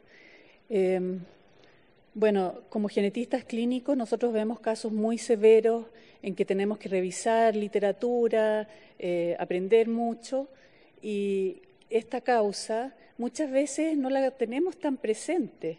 A mí me dijeron, tú tienes residentes de obstetricia, que bueno, puedes enseñarles el síndrome alcohólico fetal y a prevenir el alcoholismo durante la gestación. Y la verdad es que nosotros no lo teníamos incorporado en el programa. O sea, nosotros también nos estamos subiendo a un carro en que una causa prevenible de tal trascendencia que quizá explica numerosos efectos que vemos en la sociedad, o sea, tenemos que tomarlo en serio y que nunca más en Monterrey se haga esa fiesta de las embarazadas que les dan de premio una juguera por tomar alcohol. ¡Qué horror! Bueno, el consorcio Falcon es lo que yo les voy a explicar, es un acrónimo de Fetal Alcohol Latin American Consortium. Y la verdad es que no hubo tanto pensamiento filosófico detrás, fue más bien un juego de palabras, pero igual el halcón significa sabiduría, visión, protección, se considera el rey de las aves, cuando uno sueña con un halcón es libertad, conocimiento, simboliza victoria, fuerza, eh, y en el antiguo Egipto uno se vestía de halcón para simbolizar también el poder. Eh, este consorcio Falcon eh, fue gestado en una reunión en Monterrey que organizó el doctor Augusto Rojas y que yo diría que es el generador. Miguel es como el experto y nosotros los demás somos como los que también queremos eh, contribuir, saber más. Eh, bueno, quizá los brasileños, la viña también tiene una trayectoria en esto. Eh, bueno, de cuatro países, de Brasil, Chile, Colombia y México, más el apoyo de Estados Unidos, que son como los expertos, les dije, es la idea es establecer problemas, eh, programas para tamizaje, diagnóstico, tratamiento, seguimiento y educación personalizada para niños afectados por estos trastornos del espectro alcohólico fetal. En Latinoamérica desconocemos la prevalencia. Eh, eh, María Teresa nos mostró cierto, las revisiones que hay, que seguramente son bastante incompletas o de los datos eh, más fidedigno, más severo en que se presenta o hay eh, recolección de estos antecedentes. Eh, y quizá lo más importante es la falta de conciencia. O sea, de verdad que yo he escuchado personas que están lactando y que hablan del metabolismo y que entonces puedo tomar si es tantas horas antes de la próxima toma del bebé. O sea, de verdad que nosotros tendríamos que ser los que más difundiéramos esta información eh, y con conocimiento. Eh, nuestro objetivo es ojalá incidir en los gobiernos, involucrar políticas en que se tome conciencia de este problema, que no aparezca en las películas, ni en las teleseries, ni en las noticias ninguna cosa que favorezca eh, la anonimización o la falta de trascendencia del alcohol durante la gestación. Como les decía, este grupo se gestó en Monterrey. Eh, nos reunimos del 28 al 30 de mayo del año pasado. Eh, luego hubo una segunda instancia con más participantes en Iguazú eh, durante el International Congress of Genetics. Y luego, en este año, en mayo, presentamos un proyecto, un anteproyecto al Banco Interamericano del Desarrollo, eh, con el gran motor de Miguel que se puso las pilas y todos trabajando y desgraciadamente no nos fue bien. Eh, estas iniciativas del consorcio Falcon eh, están respaldadas por la OMS, OPS, incluyendo la implementación de seminarios que serían entrenamientos sin costo online para estudiar este trastorno. Tomar la epidemiología y los temas sociodemográficos relacionados que son diferentes en cada país que participa, eh, la aparición de este trastorno aislado en países latinoamericanos eh, se ve desafiada por esta práctica materna de adicción múltiple eh, y acordamos enfocar los esfuerzos de investigación en dos áreas. la detección neonatal de niños con síndrome de alcoholismo fetal y detección de niños con trastornos del espectro alcohólico fetal, lo que ha hablado el doctor del campo, en los primeros años de la educación primaria. Y también identificar la necesidad de generar conciencia en las comunidades de salud en nuestros países con campañas de sensibilización. Bueno, esta fue nuestra, eh, el programa de la reunión en Monterrey.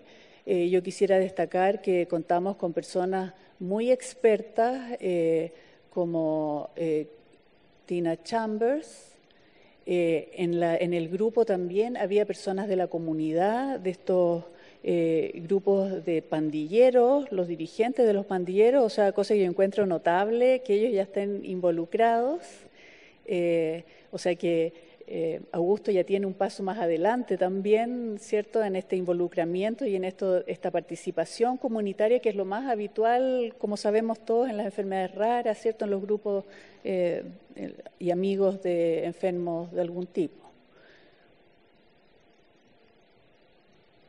Bueno, el Banco Interamericano del Desarrollo, eh, su intención es mejorar eh, la calidad de vida en los países de América Latina y el Caribe eh, por medio de un apoyo financiero que incida en la salud, la educación y la infraestructura, de manera de reducir la pobreza y la desigualdad. Y sus temas prioritarios son los que a todos nos importan, ¿cierto? La inclusión social, la igualdad, productividad, innovación, integración económica, igualdad de género y diversidad, cambio climático y sostenibilidad ambiental y capacidad institucional y Estado de Derecho. Y entre los países miembros, en un poco distintas categorías, estamos los cuatro países involucrados en este grupo, Brasil, Chile, Colombia, México. Entonces, eh, este grupo eh, va, su, su propósito eh, está destinado a estudiar y ofrecer servicios a niños entre 0 y 5 años que estén expuestos a alcohol y drogas inúteros. En principio somos estos cuatro países, pero nosotros felices de abrir este espectro y que todos los interesados de otros países eh, también colaboren y que todos pongamos una gota, ¿cierto?, en nuestros lugares eh, para contribuir a una prevención más global. Eh, bueno, medir eh, la salud, el crecimiento, el desarrollo, identificar variables demográficas asociadas, implementar programas de intervenciones, medir aceptación e impacto y promover la atención y la educación en todos los niveles. Respecto a estudios de prevalencia, eh, ya se mostró algo, pero en Nuevo León, Monterrey, un tema son los embarazos adolescentes y ellos entonces harían su intervención más eh, dirigida a ese grupo. Eh, en Porto Alegre harían la intervención en los adolescentes y también en los recién nacidos y en los eh, niños de primaria. en el Maule tendríamos acceso al registro de recién nacidos que ya está en desarrollo y también quizás sumarnos a a programas como el Elige Vivir sin Drogas, que les voy a mencionar un poco. Y en eh, Bogotá eh, sería eh, un énfasis en los embarazos adolescentes y en todos los nacimientos en los hospitales de Colsanitas en Bogotá. Respecto a la evaluación económica de los costos que significaría el trastorno del espectro, es difícil que esto corresponda mucho a la realidad, pero son, es la información que hay. Eh, que la obtuve de lo que pusimos en el proyecto, eh, que son, eh, se estima que nacen alrededor de 630 mil bebés en el mundo cada año con este trastorno, alrededor de 1.700 niños por día, que tienen más probabilidades de experimentar dificultades en la escuela, salud mental, desempleo, dependencia de drogas y alcohol, falta de vivienda y problemas con la ley. Es una causa importante de discapacidad prevenible y los costos estimados serían de alrededor de 23 mil dólares por año para niños, 24 mil dólares para adultos, por la atención residencial, la educación especial, costos de salud, pérdida de productividad entre los afectados y sus cuidadores. Por lo tanto, el trastorno de espectro de alcoholismo fetal es una barrera para una vida productiva con igualdad de oportunidades y movilidad social. Y eso tiene que ser nuestro, nuestra primera creencia. Ahora, eh, respecto a evidencias en que ha resultado estudiar y hacer algo respecto a este tema, eh, por ejemplo, en Sudáfrica se conoce la prevalencia, hay programas generalizados para la prevención y el tratamiento en todo el país. En Australia se identificó este, este problema, sobre todo en las poblaciones aborígenes y condujo una conciencia del problema en la población, a políticas a nivel nacional, aumentar la educación sanitaria y el apoyo a estas poblaciones vulnerables. Canadá es el país del mundo con más estudios y servicios para la prevención y el tratamiento del trastorno y nuestro objetivo común es mostrar un problema real, el potencial de involucrar a los gobiernos en políticas dirigidas a otras poblaciones desfavorecidas y en última instancia que favorezca a toda la población. Em, en Chile, el consumo de alcohol triplica lo que la Organización Mundial de la Salud considera seguro y es altamente prevalente en mujeres jóvenes. En Brasil se estima que el 30% de las mujeres embarazadas beben alcohol. Em, luego hay algunos componentes que podrían eh, hacer más posible eh, la evaluación correcta del problema del trastorno, como entrevistas maternas libres de estigma, lo que decían, o sea, me hacen sentir culpable de algo que tiene mi hijo eh, y me lo, me lo eh, enfrentan en un momento en que yo estoy también vulnerable. Em, tener, por eso mismo, tratar de obtener información más fidedigna, exámenes físicos expertos, evaluaciones del desarrollo neurológico y siguiendo algunos criterios que ya están establecidos como nos mostraban. Eh, el desarrollo de servicios apropiados para la prevención y la intervención se beneficia de experiencias previas. Este grupo de Estados Unidos ha trabajado en numerosos países y ha hecho eh, modificaciones eh, importantes y esa historia podemos usarla en nuestro beneficio. Bueno, en Chile en específico, que es lo que yo más conozco, eh, está la doctora Aurora Canesa en la Universidad Católica del Maule y que está encargada del registro de malformaciones en recién nacidos en esa área y pertenece al Clearing House y una persona muy activa. Y eh, bueno, decir de Chile algunos hitos que efectivamente se logró reducir eh, la tasa de embarazo adolescente desde hace dos décadas que era 16 bajó a la mitad, eh, y esto como por atenciones sanitarias eh, alzan el uso de anticonceptivos. Eh, lo segundo, en Chile hemos implementado bastante recientemente un piloto y luego esto se está extendiendo, el programa islandés Planet Youth Chile, que consiste en realidad en una intervención sociofamiliar, es como promover la interrelación eh, dentro de la familia, que convivan más, que los niños no estén solos en la calle. Eh, son realmente, eh, bueno, en Islandia hicieron más salas deportivas, más campos, etcétera, más salas para que estudien teatro, o sea, fomentar actividades culturales y, bueno, suena razonable que eso pudiera tener sentido y ser mejor, ¿cierto? Y por último, en Chile también existe desde el año 2008 un programa que se llama Chile Crece Contigo, que es financiado por el Banco Interamericano, que incluye a todos los niños que se atienden en el sistema público, que es el 80% de la población, eh, desde el primer control de su gestación hasta los 8 o 9 años de edad. Por lo tanto, aquí eh, podríamos detectar cierto, todo lo que hemos conversado eh, y tratar de modificarlo. Este programa considera la educación, el apoyo sanitario, evaluaciones biopsicosociales, visitas domiciliarias eh, eh, y material educativo. También les dan una cuna y algunos elementos, les regalan libros después. O sea, es un programa muy bonito y que ha ido evolucionando bien.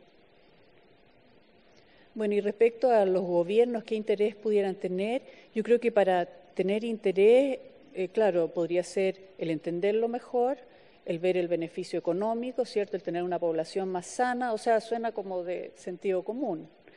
Em, en general eh, es difícil, ¿cierto?, traducir este efecto como tan, eh, tan poco definido como esto de tener déficit atencional o tener trastorno, eh, transformarlo en algo como más tangible para, que, para convencer a los que toman decisiones políticas. Em, quizá en eso serviría, ¿cierto?, el que hubiera eh, alianzas sociales nacionales, latinoamericanas. Eh, en México, por ejemplo, hay el Plan Nacional de Desarrollo 2019-2024, considera que las drogas son una prioridad en salud pública. En Chile, este elemento que les decía del elige vivir sin drogas eh, también podría ser un esbozo que podría incluir el alcohol. Y en Brasil, la red Cegoña, que me parece que es algo parecido a ese Chile crece contigo, en el sentido que da a las mujeres salud, calidad de vida y bienestar durante el embarazo, el puerperio y el desarrollo infantil. Bueno, eso es lo que yo les quería contar respecto a nuestros propósitos. Gracias.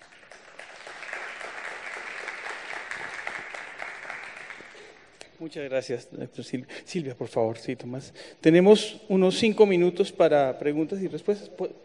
Ah, pasa, pasa. Entonces quiero invitar al doctor Miguel y a la doctora María Teresa, si por favor suben un poquito, un momentito. Atender algunas preguntas.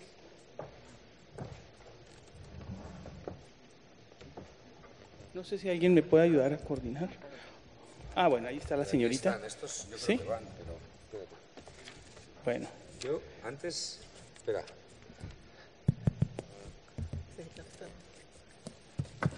Antes de que se nos pase el tiempo y en simplemente en términos prácticos, una cosa, para cualquiera que quiera unirse o saber más de esto, y no, no lo hemos puesto en una diapositiva, una, hemos creado un Gmail que es falconembarazo.gmail.com para cualquiera que quiera mandar un mail y decir estaríamos interesados. Y después, en, al final de la asamblea de la RELAC, también para otras personas de otros países que pudieran estar interesados en sumarse a estas iniciativas, que al final son compartir experiencias entre países y ver a ver qué podemos hacer para ir hacia adelante, es en la sala Upsalata, o sea que a las 2, 2 menos 10 vengan eh, ustedes, si no van a la Asamblea, para eh, poder sumarse a, estos proyectos. ¿Ya?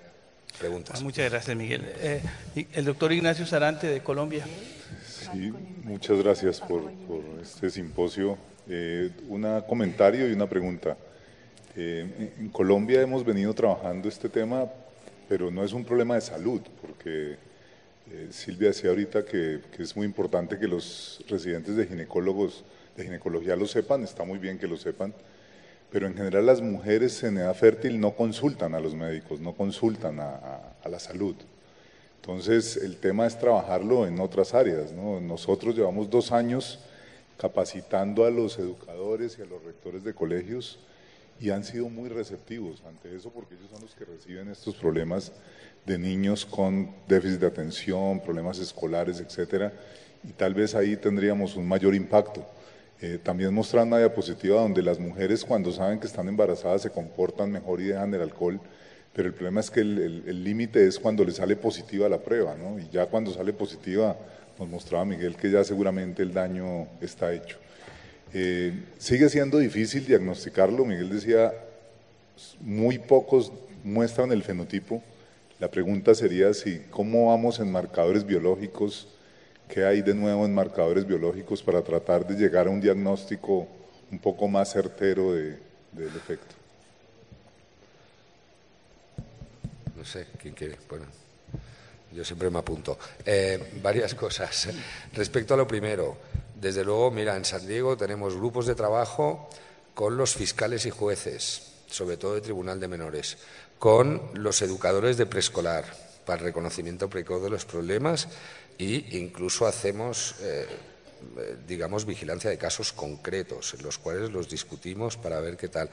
Eh, y, o sea que evidentemente, y, luego también con los servicios sociales de adopción y acogida. O sea que efectivamente eh, el impacto tiene que ser en otras áreas que el impacto médico, como bien dices.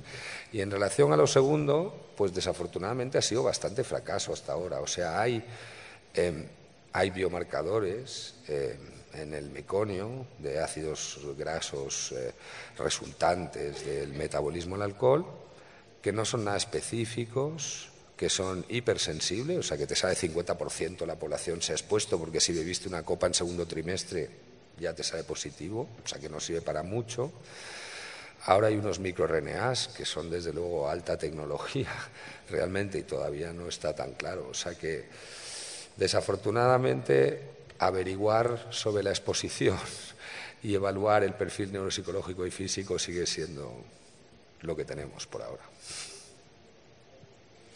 Aquí eh, Ricardo Verdugo de la Universidad de Chile, lo felicito por la iniciativa y, em, no mencionaron nada así sobre... Eh, o sea, e-, este tipo de iniciativa obviamente genera una gran oportunidad para hacer estudios a nivel eh, histológico y de sistemas y de biología molecular, epigenética, en un, en un panel multiétnico de, de, afectados.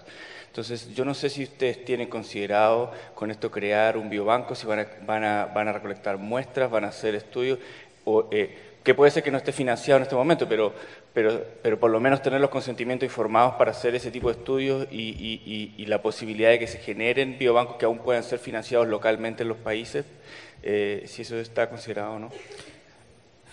Bueno, este, esa pregunta es súper importante.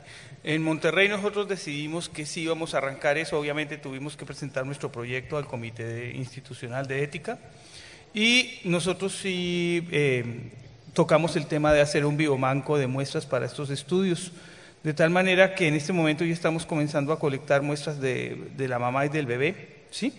Eh, inclusive estamos, eh, tenemos una autorización para tomar tejidos placentarios, pero como dice el doctor Miguel del Campo, pues no tenemos todavía mucha claridad. Por el momento estamos depositando estos materiales en el banco, ¿sí? Y bueno, una cosa que hemos comentado con, con los integrantes del Falcon es que si en algún momento tenemos la posibilidad de hacer eh, estudios en escuelas, por ejemplo, tenemos en esa, en esa época la oportunidad también de tomar dientes residuales, ¿no?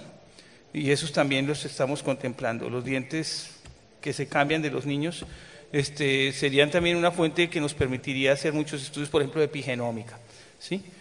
De tal manera que nosotros sí hemos pensado en ese biobanco. El problema es que por el momento, pues cada institución lo va a tener que hacer, como tú dices, mientras conseguimos fondos, o al menos irlo planeando, ¿sí? Este, y luego veríamos cómo se haría la colaboración entre instituciones, y sobre todo de países eh, distintos. Pero no sé. No, bueno, por ejemplo, en San Diego efectivamente tenemos un biorepositorio, le llamamos. También nos estamos metiendo con la lactancia hoy en día y con, con tomar muestras de leche, pero esto es muy interesante. O sea, en, por ejemplo, en Estados Unidos se creó un consorcio que se llama CIFAST, que es eh, iniciativa colaborativa en FASD, eh, financiado por el NIH, por el Instituto NIAAA, y realmente es que es prácticamente imposible eh, pedir un proyecto de síndrome alcohol fetal fuera de esto.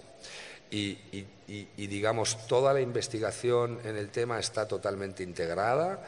Unos estudian epigenética, otros estudian eh, microRNAs, otros, eh, otros están haciendo modelos animales, otros bioquímica, biomarcadores eh, y otros estudios de prevalencia. Pero realmente, digamos, los recursos de cada uno se comparten con los demás y el conocimiento igual. Y yo creo que ese es el objetivo científico de Falcon. Después hay el objetivo de acción social, ¿no? pero y de, compartir experiencias de lo que funciona en mi país, no lo podríamos hacer en el otro. Lo que sabemos, o sea, eso, pero realmente desde el punto de vista de la organización tienes toda razón, no solo tomar muestras, sino tomar muestras para todo el mundo, porque el que haga biomarcadores a lo mejor está en, eh, Paraguay y el que haga, em, eh, digamos, estudio, el mejor estudio de, em, de yo sé, de epigenética, pues está en otro país, ¿no? Entonces realmente eh, yo creo que la única manera de avanzar es esta. Y, solo un último comentario, que, quizás sugerencia, si, quizás no lo han considerado, pero una pregunta a la doctora Castillo, ya que están en la región del Maule, si, si hicieran esto en Molina, en Molina tienen la población con mayor seguimiento, la población más estudiada de Chile. Es una corte donde toda la ciudad de Molina es parte de un estudio prospectivo y toda la historia de la madre va a estar ya en la base de datos. Eh, por lo tanto, eh, contribuir a eso mismo y, agregar esto en esa población sería un tremendo, porque además ya tienen biobanco, toda la población está en biobanco. Entonces, eh, se, lo, sugiero como, contribuir a lo mismo y los puedo poner en contacto con los directores de, ese estudio. Nosotros colaboramos con la parte genética, ya tenemos 4.000 personas secuenciadas para, para muchos genes eh, y, van a estar mucho más secuenciadas. O sea que realmente creo que es una gran oportunidad colaborar ahí. Muchas gracias. La doctora Lavinia. Bueno, en primer lugar, muchísimas gracias por una brillante, eh, brillante simposio.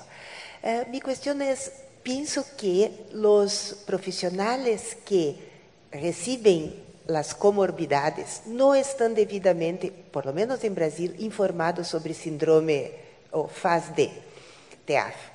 Por ejemplo, TDAH. es la comorbidad de las más frecuentes y tenemos grupos muy fuertes estudiando TDAH en Brasil de, estudiando dependencia de alcohol, pero no están especialmente TDAH en niños cruzando, haciendo los diagnósticos de alcohol. Entonces ahí hay una deficiencia. Mismo los neuropediatras no están entrenados para hacer la sospecha, porque la primera cosa es pensar que el diagnóstico diferencial de TDAH está alcohol, como no diferencial, pero o una de las causas. Uh, entonces pienso que tal vez una de nuestras acciones proactivas en nuestros países sea nos um, invadir como congressos de psiquiatría, proponer cursos, sí. cosas educativas sí. para estes que vão a recibir. E tenho uma questão que é muito, me ocorreu agora, não tenho certeza, pero por ahí mismo en autismo, porque autismo ahora es una sí. definición uh, grande que es uh, TEA, trastornos del espectro autista, que involucra no solo aquel autismo clásico, pero otros en que hay dificultad de sociabilidad y de lenguaje. Eh, entonces ahí entran dos cosas que son uh, puntuales e importantes en TEAF también. Y por ahí hay, eh, pienso también, diagnósticos que, que eh, así que pienso que esta puede ser una uh, oportunidad y también nuestro deber. Muchas gracias. Totalmente de acuerdo, Lavinia. Tendemos a hablarnos a nosotros mismos y quizá no es el objetivo fundamental. Quizá la gente en esta sala es la más concienciada de que esto existe y es un problema. Y efectivamente podríamos como grupo en los diferentes países y yo creo que todos estamos dispuestos a colaborar y muchos más de los que se unan a intentar efectivamente permear estos otros foros que son los que de verdad lo necesitan. Yo pienso que la, la categoría del DSM5 del NDPA es importante porque por primera vez es un aval para la patología mental de que esto existe, que nunca lo habían aceptado ni catalogado, ¿no? Pero hay que ir metiéndose en los congresos de neurólogos, psiquiatras eh, infantiles, seguro, seguro. Eh, buenos días. Bueno, realmente felicitaciones por haber abordado este tema que desde hace años uno pelea en, la Argentina. Yo soy médica genetista en Córdoba eh, y el área de genética dentro de la subsecretaría de discapacidad eh, tenemos un una muestra de niños muy importante. Estamos haciendo un pesquisaje temprano eh, de, de, trastornos del desarrollo psicomotor y creo que sería muy importante eh, incluir dentro de esta evaluación eh, estas, eh, estas características y este síndrome del fetal que es tan frecuente y que cada vez vemos más. Mm, me parece que es muy importante y me sumo al proyecto. Eres muy bienvenida, Falcón. Sí, sí. No, no, y, la virtud de esto es que, nos ofrecemos todos a ayudar en, en, todo, ¿no? O sea, quiero decir que efectivamente aquí de lo que se trata es eso, de, de colaborar y en lo que otros podamos aportar para esas eh, iniciativas, pues, pues fantástico. Miguel, ¿puedo hablar eh, una cosa más? Es solo reforzar la invitación, porque hoy a la una en Sala Upsalata, 13 horas, va a haber la reunión de RELAC. RELAG es la Red Latinoamericana de Genética Humana. Entonces, están todos invitados a participar, porque la idea es que Falcón sea una de las metas también de la RELAC. Y Miguel desde ya está invitado porque sabemos que San Diego es parte de América Latina. Entonces, no sé lo que ALAC va a decir, pero RELAC. Entonces, si quieren saber más sobre la RELAC y ya como uh, indicó Miguel después, más específicamente sobre Falcón, uh, están todos muy uh, bienvenidos e invitados. Gracias. Hi, my name is Francine from Brazil. I was wondering if any of you have used the app Face to Gene. Did it work? Yes. Well, it's interesting. We have a, there is a colleague called Omar Abdul Rahman. Uh, you know, in Face to Gene, you, you, you propose projects to them, and then you put in 100 pictures so that you create the mask for FASD or for, FAS. And it is quite well developed. He has done that. So face to gene does work for the fetal alcohol syndrome, you know, in an acceptable way. However, it's true that many of the differences are three dimensional. So there's a lot related to the volume of your philtrum, to the volume of your midface, and that is not assessed by face to gene. There's other initiatives to make the this objective, and, and, and I think in any project that you may have in your countries, we are developing in San Diego, for example, an automated measurement of the palpebral fissures.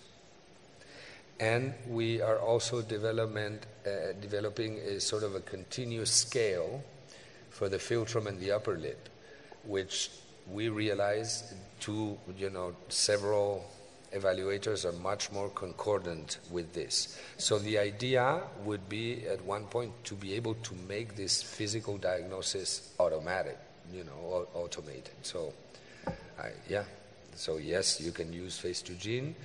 It also has the virtue of ruling out or, or, or pointing you to other possible genetic syndromes that are in the di- differential diagnosis.